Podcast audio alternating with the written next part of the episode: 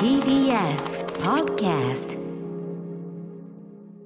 すいませんあのスタジオ内のリリモートカメラセットを私が ぶっ倒してしまいました、えー時刻6時半になりました、えー、8, 時8月16日月曜日すごい動揺してて TBS ラジオをキーステーションにお送りしているカルチャーキュレーションプログラム「アフターシックスジャンクション」パーソナリティのライムスター歌丸ですそして月曜パートナー TBS アナウンサー熊崎和人ですごめんごめんさてここからはいろいろありましたけどもね、見えやすい位置にねちょっと映そうとしたらね、はいやっちゃいましいたろいろカメラが落ちたりって いやして6時30分を迎えるということになりましたはいがすいまカルチャートークのお時間です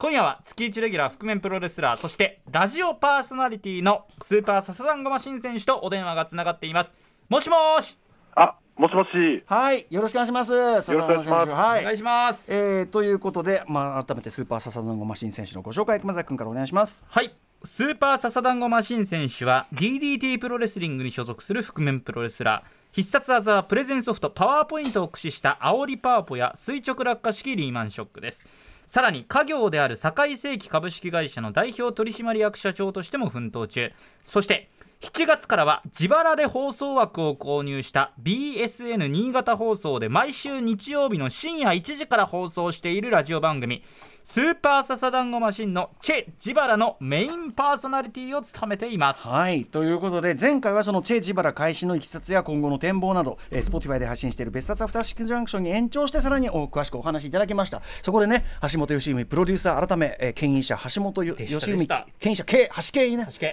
命名が生まれたりしましたね、はいその後いいかがお過ごしというか今日はそれと関連もしてるんですかチェ・ジバラとはい、あのーもちろんそのね、皆さんのあのこのアトロクで皆さんにこう相談させてもらったおかげで、うんすごくね、いろいろ状況がね、あのー改善したんですよ。あそうですかおーそうなんですね、はちょっとその話も後ほどという、はいよろしくお願いしますさらにメインのお話があるんですよねそう一応ですね、あのー本業のプロレスのご相談もちょっとお二人にさせていただこうかなと思いま最して。近さここなんか相談のコーナーになってません いや、あのね、もう、あの、そう、最初僕コンサルタントっていう役割でこの番組に関わったんです けどそうだ、完全に話聞いてもらう側になりました。はい。じゃあわかりましたぜひご相談くださいよろしくお願いします。はこの時間はカルチャートーク今夜のゲストは月1レギュラー新潟在住の覆面プロレスラーそしてラジオパーソナリティのスーパーササダンゴマシン選手です改めましてよろしくお願いしますよろしくお願いしお願まいしす。ますそういうことで、えー、と前回伺った話では自腹で放送枠を購入し、枠を買っちゃった ラジオ番組「スーパーサナマシーン」のチェ・ジバラだからチェ・ジバラっていうね、はい革命的に自分で買ってしまうという、えースーパーサナマシーン選手ですが今夜本業プロレスあまあその前にまずね最近チェ・ジバラどういう感じになったんですかああのチェジバラ、あの前回の Spotify のね、ええあの放課後アフターシックスジャンクションで、はいこう橋系から、うんうんあのー本当にとにかく BSN の人との覚えをよくしなさいという ふうに、はいはい結構言われたじゃないですか。あの放送上でねあの、はいああいうなんかぶしつけな疑問とかぶつけるんじゃないみたいなでそうなんです。 で、そういう涙とかね、やっぱ言っちゃだめだよって言わリアル れて、で、それでその後ちゃんとですね、その BSN ラジオのエグゼクティブのところにですね、僕、あのー、ジョジョ園弁当を持って、はいご挨拶に行ったんですよ、なるランチほどミーティングをしおうに。おうそしたらそこで本当に打ち解けまして、おうはいはいああよかったはい、でそしたらですね、その後ですね、あのー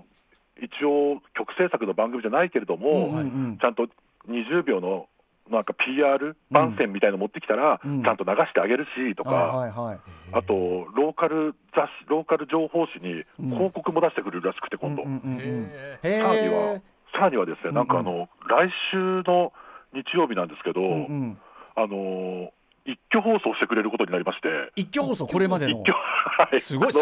のよくアニメとかドラマとかで一挙放送あるじゃないです朝か。の朝のテレビ小説とかではねは半期に1回とかやるようなやつじゃないそのうです、そうです、ん割割と人気コンテンツがやる一挙放送を、なんとその次の次回の放送の後に、その1話から4話までの最初のへー4話の、4話分の一挙放送をしてくれるってことになりまして、エヴァンゲリオンみたいにそこからまた火がつくかもしれませんよそうなんですよ、なんかうんすごいこう、今、とても良い感じでやらせてもらっております。やっぱりあれですねコミュニケーションをちゃんと取るといコうミュニケーションねでしたはいことでしたねあとやっぱそう牽引者の名前がね、ネームバリュー意外とよ、あと、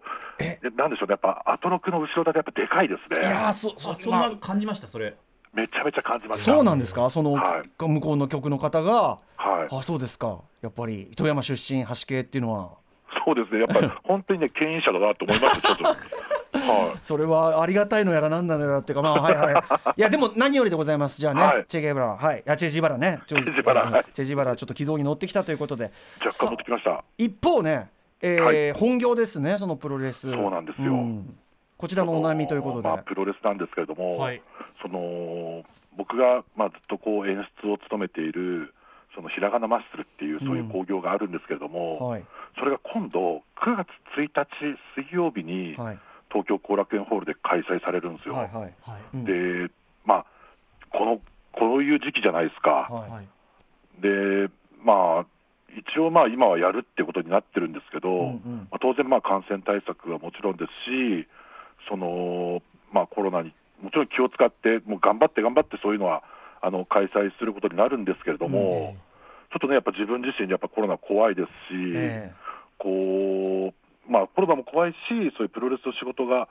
えなくなることもやっぱ正直怖いわけでもすちよ、ろんです。はいはい。そう両方怖いなって、そういう、うんまうんあ、いろんな葛藤もあるんですけもどちろんです。も、はい。まあ、そういう中で、やっぱりまあ今、配信とか、うん。そういう、まあ、スカパーで生中継とかもしてもらえるんですけども、やっえぱこのコロナの時期に、うんまあ、いろいろ僕もそういう東京の TBS のスタジオに行けないで、うんうんこう新潟でこういうリモートでいろいろやる中で、はいそこで出てきたのが、そのリモートプロレスっていうのが出てきたじゃないですえか。はい。はい。で要はラジオでプロレスを表現する、うん。なんかその手段とか、なんかそういう楽しめる方法ってないかなってはいいうのを考えてた流れで、うんでその今回、そのスカパーとか、そういう動画配信サイトだけじゃなくて、うんうんそのチェ・ジバラうん。で、はい。そのなんていうんですか、そのいわゆるオリンピックでいう、あオリンピックって言っちゃあれか、まあ、いわゆる放映権をえ購入して、ですねえ。うん。うんうん中継しようと思ったんですよ。え、な、なに、あ、そのね、あれプロレスをね、まあす。プロレスの興行もうんうんうんな、はいはいなるほど、なるほど。まさにそのリモートプロレス的な表現えを、ちょっとそのプロレスやって、まあ我々の番組、30分番組なんですけどはいはいはいも、そのうちの、まあ、2時間なり2時間半の興行のうちのうんうん30分を、はい。もうラジオ中継として、ラジオでプロレス中継はを、あ。してえなって思もうだからいましてラジオで放送されることを前提としたそうです、そうです、そうで演す。出というなるほか。どなるほどすごいね、チェ・ジバラとでも本業ますね、そのプロレスマッスル工業の、ついに早くもリンクが、うんい本当そうリでンすクがもう、まさにでも今なのかなと思って。や、これすごく、いや、いいですよ、それやらない手ない、これは確かに。やらない手ないですよねうんうんうんうんで、この週末にそれちょっと思いついて、はいその DDT に、ラジオの放映権って、権利をってどうしたらいいんですかみたいなうんうんはい話になったんですけうど、んはいはい。全員首をかしげてい、やラジオだってさなかなかないでしょだってプロレスそうラそうジオです、そうです。んで、言ってもまあ、そのまあ、新潟ではありますけど、一応、地上波ではあるわけじゃないですか、ええだからやっぱりその配信もスカパーもやっぱりお金かかっちゃうけれども、うんうんそういう地上波で、そういうやっぱり中継で何かしらのそういうプロレスの面白さをうん表現できるっていうのは、うんなんか、そのオリンピックもやっぱりラジオで聞いてて、お俺、面白かったんですよ、うんうんうんうんはいはいはいその9月の野球中継とかも含めて、えその裏話も含めて、超絶面白くえて。うんうんうんねでやっぱりなんかそのい今なんだろうなってそれ思いまして、うんうんうんいやねでもそれは面白いですよ絶対うんはなるほどなるほどでじゃあそでれで中で中継するとい、中継するっあていやじゃあ話はついたの話はついたというか、いもう言わなくていいんじゃないみたいなことになってえ 何 それそれでいけちゃう感じなんでもういいいいんすじゃかないやっちゃっていいんじゃないみたえいなだダマいやだまっていうだまかっていうでもでも、うんその結構例えば出演してくれる人とか全員 DDT ってわけじゃないんで、うんうんうん皆さんプロダクションとか事務所とかに所属してる人がえやっぱいるわけですから、うんうんそれなりの許可は多分取らないといけないんですけど、うんうんはい、で、まあ、その、まあ、それが昨日一昨日ぐらいに思いついたことなので、うんうんちょっとまだ、あのーこれからそういうのを、うんうん今、ちょっとね、こうラジオのお二人に、ええちょっと見せ方とか演出の仕方とかね、ちょっと相談できればなっていうふうになるほど思ってるんですよ。はいいやまあまあ我々でねどの程度お力になれるか分かりませんけどもそれはできる範囲でねちょっと ありがとうございます。すいまはせんはうんアイデアがあるんですかもアイデアっていうか、まあ、とりあえず、どういう、まあ、基本的には、まあ、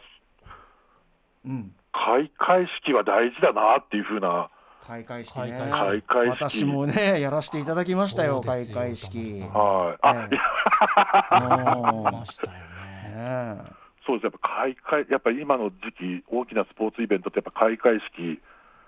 大事なんで、うんうんそういうものはまあしっかり見せたいなっていう部分と、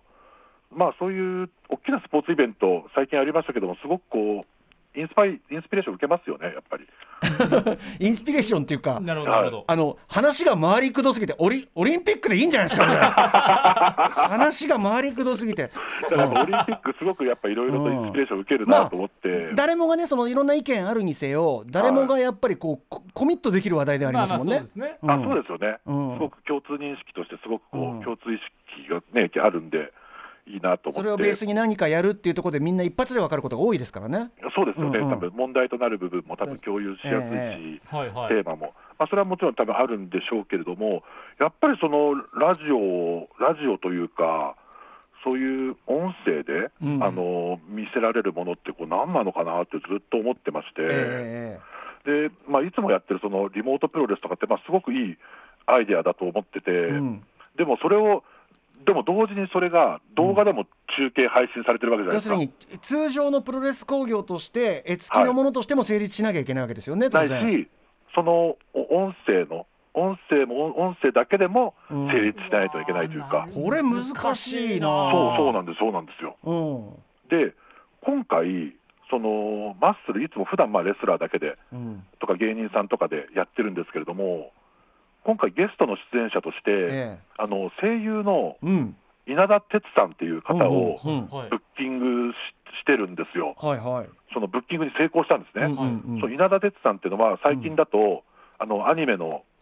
あの「僕のヒーローアカデミアああはで」エンデバーという役をやってまして、うんはいはいすごいこう主要キャラクターというか、もうんう最強のおじさん役なんですね。うんはいはいでもともとそのキャラクターもその190何センチ、114キロみたいな、で、うん年齢45歳みたいな、そういええう役なんですけど、ええ本人も全く同じ体型なんですよ。おーあそうなんだかなりへえはいうん大きなで、もともとずっと昔からマッスルとかを見てくれてるあーぐらいフの、ァンですもあごいるめちゃめちゃなプロレスファンで、理解度も高いとはい理解度も高いんで、うんうんでもその方を、そういう今回、まあ、その方がもともと DDT のなんかうん煽り VTR のナレーションをうんやってて、うんだからそのことに気づいて、僕も、もう絶対出てもらった方がいいってあいうふうにもう言っつながりはあったんだすでにねそうつながりあったんですうんようんうんたんで、ちょっといろいろとご説得させていただいて、うんで今回、その出演していただけるということになってたんですけど。これはレスラーとして出るってことですね稲田さんはその、本来そう、レスラーとして、うんレスラーとして出るんですけれども、うんはいでも、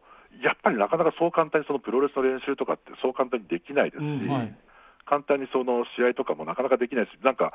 もしね、あの人、怪我させると大変なことが起こうんるんもですちよ、ろん今はいはいはい日本のアニメ界、特撮ええまあ界まで、あそうですねはいはい大変なことが起こってしまうんで。こうスリーパーホールドすらできない状態なんですよ、喉をつ る喉への攻撃なんて、持ってのほかですかまあまあら、もうそうですね大事は、ないなので、だからちょっとこのリモートプロレス的なアプローチは多分すごくいけるんじゃないかなというか、うんうんうん最悪その人が技を受けなくてもいいわけですからね、ただそれ音声ならいいですけど今度はは絵の方どうするんだってことになりますけど、そうなんですだからそこをね、が本当にわからないというか、うん、ひたすら悩んでるんですよ、それも。これはちょっと僕今思いついたこと言っていいですかはい、えっとアバターアバタープロレスラー あー吹き替えってことですええよねええええそうそうそうそうだからその、えっと、稲田さんの声を当てるキャラクターとしての、はいアバターとしてのプロレスラーの方をさらにブッキングする でブッキングして、まあええブッキングというか、まあいますからね。まあいるからいるからうんでそもう悲しいからうん一番近い身長体重が俺っていうのが一番辛いんですとかねけ ど、でもお俺か、俺がやればいいのか。うん、とかねあー例えばそのだから実際に体を動かすのはそっちの手だれの方ねその体の方のプロで、はいで声を当ててそうすると音声コンテンツとしても稲田さんの声でそうですよね、試合は試合として成立して、味わえるし、は絵絵的にも成り立つというあそっか、それでは要は、あの受け身の吹き替えだけあればいいってことですよね。そうですかねうんうんうんあそれもう答え出ましたね、なんかね。いやいやいやごめんなさいかいやいやいやちょっと一応ちょっとこれは仮のあねちょっと一いや応でもそ、そのね、なんか、今ほ本当に今思いついたこと言っただけだからでも本で当なんに、かも本当それでいいんですよねしっくりくる確かに感ねじは確かにあうるん、他になんかねあるんだもう例えばね例えばですよアニメが作れるならそれが一番すごいですよねやっぱねあそっか、いやでもそれはあなただなってかなかの労力とか9はね月1日でしょ間に合わないもでうすよ時間的にも最悪絵コンテ的な静止画でもいいわけですもんね。ああ確かにこう、はいあとフラッシュ的なね